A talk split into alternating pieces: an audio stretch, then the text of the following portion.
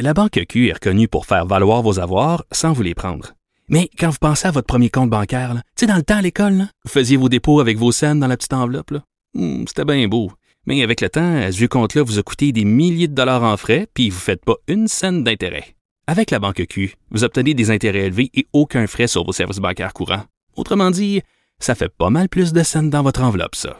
Banque Q. Faites valoir vos avoirs. Visitez banqueq.ca pour en savoir plus. Politiquement correct de l'écouter. Nous allons parler d'argent, d'économie et de consommation avec Pierre Couture, journaliste à la section argent du Journal de Montréal, Journal de Québec. Salut Pierre. Salut Richard. Écoute, il y a des problèmes de pénurie de main-d'œuvre partout. Costco a décidé de combattre ce problème en prenant le taureau par les cornes. Quelle pénurie de main-d'œuvre. Moi, j'ai pas entendu parler de ça depuis un petit bout. Je comprends pas. Mais écoute, chez Costco, c'est ça semble être pas un, un problème. Euh, on parle de salaire. Écoute, après six ans, tu es, un, un caissier ou une caissière chez Costco. Après six ans d'ancienneté, tu gagnes 55 000 par année. Hey. Et là, ça fait 28 dollars et 25 euh, dollars. On a rehaussé les salaires récemment pour s'ajuster parce que c'est tout le problème de, du 15 dollars de l'heure. Hein. Maintenant, le salaire minimum chez Costco, c'est 15 dollars de l'heure. Alors, tout le monde commence à 15. Mais là, si t'es caissier, tu commences plus haut, évidemment. Et euh, 28 et 25, ça, c'est 55 000. Et on te donne aussi, euh, par année d'ancienneté, tu as un forfaitaire à l'été et à la pour les cadeaux de Noël aussi. Alors, si tu as 20 ans d'expérience chez Costco, tu reçois 4 000 de forfaitaire en plus de ton salaire annuellement. Évidemment, assurance, euh, plan d'assurance et également, euh, tu as des congés euh, payés, tu as des... Euh, mais mais est-ce que ça fonctionne, ça, pour lutter, pour garder, en fait, c'est la rétention de main-d'œuvre? Parce que moi, ce que, ce que j'ai lu, puis souvent des spécialistes de, du milieu du travail disent, c'est que, entre autres, les jeunes, les jeunes milléniaux, ce qu'ils veulent, c'est pas tellement le salaire, eux autres, ce qu'ils veulent, c'est des responsabilités. Ils veulent vraiment des jobs de cadre. Oui, ce qu'on nous dit chez Costco, nous, on n'a pas de problème de main-d'œuvre, on n'a pas de problème de rétention. Les gens restent comme bizarrement. On, est, on les paye très bien, c'est valorisant, et puis ils restent parce qu'on veut que dans la société, en leur donnant un salaire important, c'est que les gens prennent une responsabilité dans la société. Hmm. C'est-à-dire qu'ils euh, peuvent rayonner. Quand tu gagnes un bon salaire puis tu es fier de ton employeur, ben tu représentes bien l'employeur en question. Alors pour eux, c'est une philosophie d'entreprise. C'est comme ça. Regardez, Costco donne beaucoup aussi à des œuvres de charité. Les employés sont très impliqués dans des euh, dans des grandes euh, donations, des grandes campagnes de, de fonds, de, de cueillette de fonds. Alors, ça fait partie de la philosophie de l'entreprise et je pense il y aurait, euh, pour certains des talents détaillants, là, il y aurait peut-être intérêt à se à, étudier ce modèle-là. Je trouve ça intéressant dans la mesure où moi, je connais des gens qui travaillent chez Costco depuis 20 ans, puis pour eux, c'est Costco, ils vont mourir au Costco. Là. C'est, c'est vraiment, ils ont l'ADN Costco. Et, quand on va là, regardez-les, ils travaillent fort. Là. Il y a beaucoup de gens, il y a des lignes d'attente, il y a des. Euh, c'est pas toujours un environnement facile, mais eux, pour eux, là, travailler chez Costco, c'est vraiment une fierté. Hey, moi, dire, parce que caissier chez Costco, surtout le week-end, c'est aliénant en tabarnouche. Hein. Ils sont vraiment... Ah oui, il y a du monde, Il y a du monde en maudit. T'as pas deux secondes pour respirer, là. Et, Costco, là, tu vois, ils viennent d'ouvrir un nouveau magasin, en fait, qui ont fermé, ils ont fermé Saint-Hubert, ils ont ouvert à Saint-Bruno de Montarville euh, cette semaine. Et là, on, va rouvrir Saint-Hubert pour les entreprises. On va aller à Rimouski. Alors, le détaillant Costco au Canada, ça en était parlé plus tôt euh, dans le mois. Là, ben, tu vois, eux sont rendus numéro 2. Ils viennent de devancer Walmart. Alors, c'est des, euh, des bonnes nouvelles pour eux. Mais on n'a on a rien pour rien. C'est-à-dire que si l'entreprise paye mieux leurs employés, ben, les consommateurs de chez Costco vont payer plus cher les bébelles qu'ils achètent. C'est sûr et certain. À un moment donné, euh, Costco se retourne vers les clients puis leur fait payer les hausses de salaire qu'ils offrent à leurs employés. Ben, tu as la carte de membre, hein? Faut que tu sois membre. Euh, pour rentrer chez Costco, tu as besoin d'une carte de membre. À l'inverse, si tu regardes euh, les profits faits par Costco, la marge bénéficiaire est 2,5-3% et pas de 35% comme à la SAQ, là.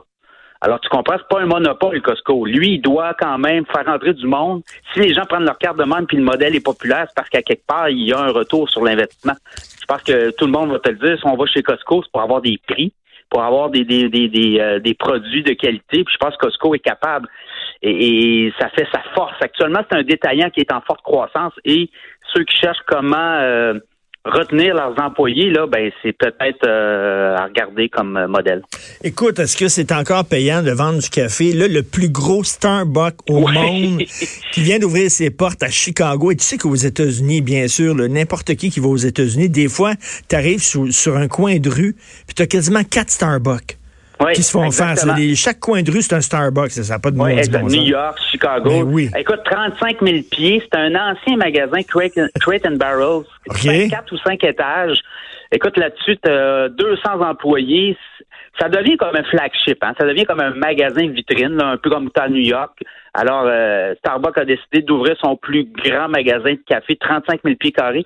Et tu as même un bar à cocktail à café et à thé aux étages. Alors, tu arrives là, tu peux, euh, il y a même une brûlerie, tu peux voir comment ils brûlent le café. Mais c'est plus un spectacle. On s'entend, c'est un magasin vitrine. Mais le café, écoute, des fois, je me demande, les gens, depuis trois ans, si tu regardes le, prix, parce que le café est, c'est une donnée qui, s'échange à la bourse de Chicago notamment. Le prix du café est en baisse de 30% depuis trois ans. Mais quand on regarde les prix des cafés spécialisés notamment, une hausse de 25% depuis trois ans. Alors, les gens sont encore prêts à un café Mais moi, moi ça, me, ça me fait rire. C'est cher, là, les cafés, là, maintenant. Là, Puis c'est rien qu'un Christy de café, finalement. Là. Moi, je trouve qu'on est en train de virer fou avec les cafés. C'est rien qu'un café. Là, les cafés de spécialité. Puis, tu vois, il y avait un des dragons à l'émission Dragon's Dance à CBC. Il disait, moi, je ne paierai jamais 4 ou 5 dollars pour un café. Ben jamais. Le gars, il est riche. Là. Le gars, il est hyper riche. Il dit, non, moi, ça, je peux pas comprendre. Ça coûte 25 cents à faire un café. Je me le fait chez nous. Alors, tu sais, la mode des cafés, je pense, les gens se sentent bien, vont là, travaillent, prennent un café. Mais, mais, mais là, là moi, je connaissais un gars là, qui avait un, petit café à, Outremont et euh, il y avait de la misère parce qu'il y avait plein de jeunes qui arrivent là euh, avec leur ordinateur. Ils têtent un café pendant deux heures, ils prennent un café à deux pièces pendant deux heures, puis ils là. Lui, il a enlevé le, le, Wi-Fi, il a enlevé ça de son, son magasin parce qu'il était plus capable. Puis il n'y a plus personne qui a été. Exactement, exactement. Ils sont allés après ça, ils sont allés dans, un Starbucks.